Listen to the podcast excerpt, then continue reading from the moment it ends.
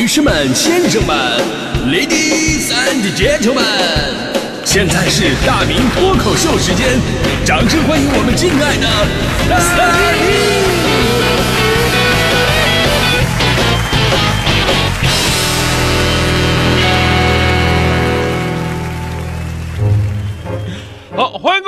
今天的大明脱口秀，我是大明啊。以前上学的时候吧，总是想着，哎呀，赶紧毕业吧，哈，毕业了我就不用上课，不用写作业，不用晚自习，也不用天天起得那么早了。结果呢，现在工作了以后才知道，痛苦并没有远去，只是换了一种形式存在。比方说，有一种上课叫做工作，有一种作业叫做写文案，有一种晚自习叫做加班，有一种早起叫比上学起的还早。而且最悲催是什么呢？最悲催还有一种分数，叫做工资。更悲催的是，我的第一笔工资比我高考的分还低。我的天哪！呃，因为我当年在吉林台四个月，一共拿了四百块钱工资的事儿，我就说过太多次了啊。今天我就不说了啊，毕竟那会儿还没毕业呢，不算是正式工作。我正式工作第一笔工资呢，是在温州电台拿到的，二零零五年七月份的工资。当时我拿到的是多少呢？哎。我先说个事儿吧，我记得当时的工资呢是打到存折里的，而且那会儿啊还是用存折这种古老的东西嘛，打进去之后你不知道是多少，你要去银行存一笔钱或者取一笔钱，然后人家给你打印一下才能显示上面的余额。所以当时打完工资之后我就特别好奇啊，毕竟第一份正式工资啊，我太激动了，那存折上看不见怎么办啊？我当时灵机一动，我太聪明了，我从兜里吧我划了出好多零钱啊，皱皱巴巴的十块啊、八毛什么的，啊划的好了啊，凑成一堆儿。然后拿手紧紧的攥着，到这个银行柜台跟人说：“那个我要存五十二块钱。”我至今还记得那个银行柜台小姐看着我的样子啊，那个眼神无奈当中又带着同情，好像还嘀咕了一句：“说哎呀，这么年轻就出来要饭啊，也不知道从哪要的，生意还不错啊。”当时钱存进去之后啊，存折这么一刷，里边有多少钱就打印上去了。那到底有多少呢？反正当时特别激动，回家上网用 QQ 跟我妈。跟我妈俩人视频啊，骄傲的说：“我发工资了。”然后我妈问我：“那有多少啊？”我伸出了两根手指头，我说：“两千呢。”我微微一笑，摇摇头：“两万。”我说：“你们疯了，那么敢想呢？两万？那到底有多少？”我说：“一千一。”你知道 我的第一个月工资就是一千一，这事儿呢让我至今荡气回肠。一个是呢，那是你的第一笔正式工资；另一个呀。就那会儿，即便是一千一，就是多出那一百块钱，你也是要拿出来说事儿的，那非常骄傲。一千一，注意后边这个一是要提高调值的，一千一啊！你搁现在的话，这都是被忽略不计的数，你知道吗？呃，现在的孩子们毕业能挣多少呢？那可能是很多人都会关注的一个话题。哎，没毕业的想看看，哎，我怎么能更挣钱啊？那这个刚毕业的呢，看看自己在一个什么样的水平线。毕业多年的想了解一下现在都是什么行情。所以呢，昨天有一组关于这个毕业生薪酬的新闻，就引发了大家伙的关注。呃，说这个近日啊，清华大学、武汉大学、南京大学、四川大学、对外经贸大学，哎。多家国内的知名大学相继发布了2020届毕业生的就业质量报告，那名校毕业生的薪酬待遇也随之对外公布了。而很多朋友看到这个毕业生工资水平，纷纷感慨，说自己干了这么多年，竟然不如一个名校毕业生。果然，知识就是力量啊！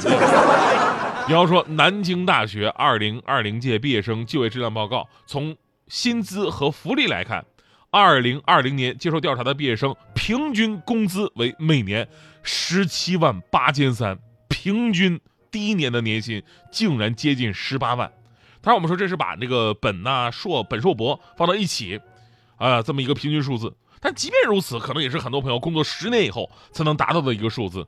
前提还得是你这个行业相对稳定一点。怪不得大迪现在拼死要考研啊！干了那么多年，虽然人老了不少，但是工资还像个新人一样。除了南京大学、对外经贸大学，呃，这个毕业生平均工资是十五万七千三。哈工大深圳校区呢，可能因为位置比较优有优势啊，二零二零届的本科毕业生的平均年薪就已经达到十七万了。这光是本科哦，本科就十七万了哟。哎呀，现在想想我第一年。我加上年终奖，应该是四万两千一 啊，四万两千一。更重要的是，就我这收入水平，当时我都感觉，哇的天哪，我怎么这么有钱啊？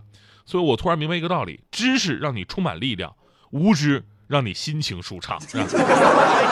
不过这个名校的薪酬调查里边肯定是有水分的啊，因为首先呢，调查样本占了不到毕业生的一半，而且呢，这个是自愿填写的，大多数觉得，哎，我自己工资水平还不错，哎，我在网上填的，而且填这个数到底准不准，咱也不知道啊，所以呢，跟真实的水平肯定会有一个出入的，而且行业薪酬待遇呢也不一样，城市的工资水平也不一样。所以每个人拿到这个钱的感觉也是不一样的。那有人觉得，哎，我两万块钱我都活不下去；有人觉得五千块钱那活得可幸福了。还有呢，就是表面风光，表面风光。真的，我有一朋友就是，我就问他，你那待遇怎么样啊？他跟我说，哎呀，我们都是年薪制的。我说，哎呦，年薪还待肯定不错呀。就他说，你有所不知啊，每次我们跟老板要工资啊，老板说那什么，等资金到了啊，年底一起发。啊，这么个年薪是吧？啊，我说行啊，没有工资总比没有公司强是吧？所以呢，今天最后我想说明什么问题呢？就是对于很多刚毕业的孩子，工资水平固然重要，因为在你挣到钱的那一刻，你会有着最直观的社会价值感，你会突然觉得，哎，我是一个有用的人了，哎，所以呢，挣得多肯定感觉就会更好。但是咱们说人生路很长啊，眼前好不代表未来同样一帆风顺。相比于毕业能拿多少工资，其实岗位能够给你多少锻炼机会更加重要。我们都说神枪手是子弹喂出来的，大师都是时间堆出来的，而人才也是在行业当中千锤百炼成长起来的。你看我在地方台的时候，有一群年轻人毕业了实习，来看看工作环境。就我们这个行业的年轻人都有一毛病，就哇，我想露脸儿，我主持人，我想出名，对吧？然后晃晃荡荡的找不准自己的位置，哪有那么多的岗位给你试试试试错呀，对吧？当然了，当时有几个到我们这儿来看环境，然后就跟我说：“哟，你们电台呀，是吧？”然后还特别为难的跟我说：“哎，那你你你你每天离这些机器那么近，辐射会不会危害身体？” 这时候还考虑这个问题，我断告诉他们：辐射会不会危害身体我不知道，但是没钱一定会危害身体。挑什么挑啊，对吧？其实大多数人都不是天才，都是经历过无数次的打磨之后，才最后成为了可用之人。所以呢，毕业之后啊，钱不是最重要的，你看看属于自己的机会到底有多少，还有这个位置会不会让你实现自己的人生价值，找到成就感。成就感这三个字特别重要。好多朋友都跟我说，说大明啊，你说现在新媒体这么发达，哎，你在新媒体上的这个点击量也不错，传统媒体已经不好过了，要不你跳出来，你跳出来以后，你说的这说不定挣的更多。我对于这样的说法呢，其实很不屑。人真的是要奔着钱使劲的话，那我当年我上什么学呀？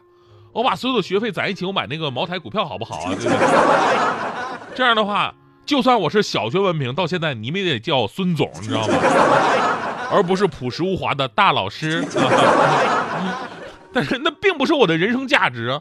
做这个行业能被人认可、被人喜欢、被人需要，甚至能用自己的努力让别人感到快乐。其实就是我们的价值所在了。哎，你们给我留一句言啊，跟我说一句话，哪怕是特别轻浮的夸我一下，大老师好帅啊，我都觉得是一种幸福。而且你们都不知道啊，我们这些主持人干干我们这行主持人到底有多被人喜欢，那真的是出门跟明星一样。那天有一个女粉丝就跟我分享一个她的经历，说早上开车的时候啊，开车的时候碰到著名相声演员兼广播主持人徐强了，当时。他特别激动，那感觉真的就是碰上明星一样啊！哎，我说这个强哥人特别好啊，你碰上他之后，强哥怎么说的呢？当然，那个女粉丝跟我说了，说碰到之后吧，强哥啥也没说，他就倒地了。怎么过了半天才醒过来？我说，我说姐们儿，你那可能不是开车碰到的了，你就是开车把他给撞了吧你？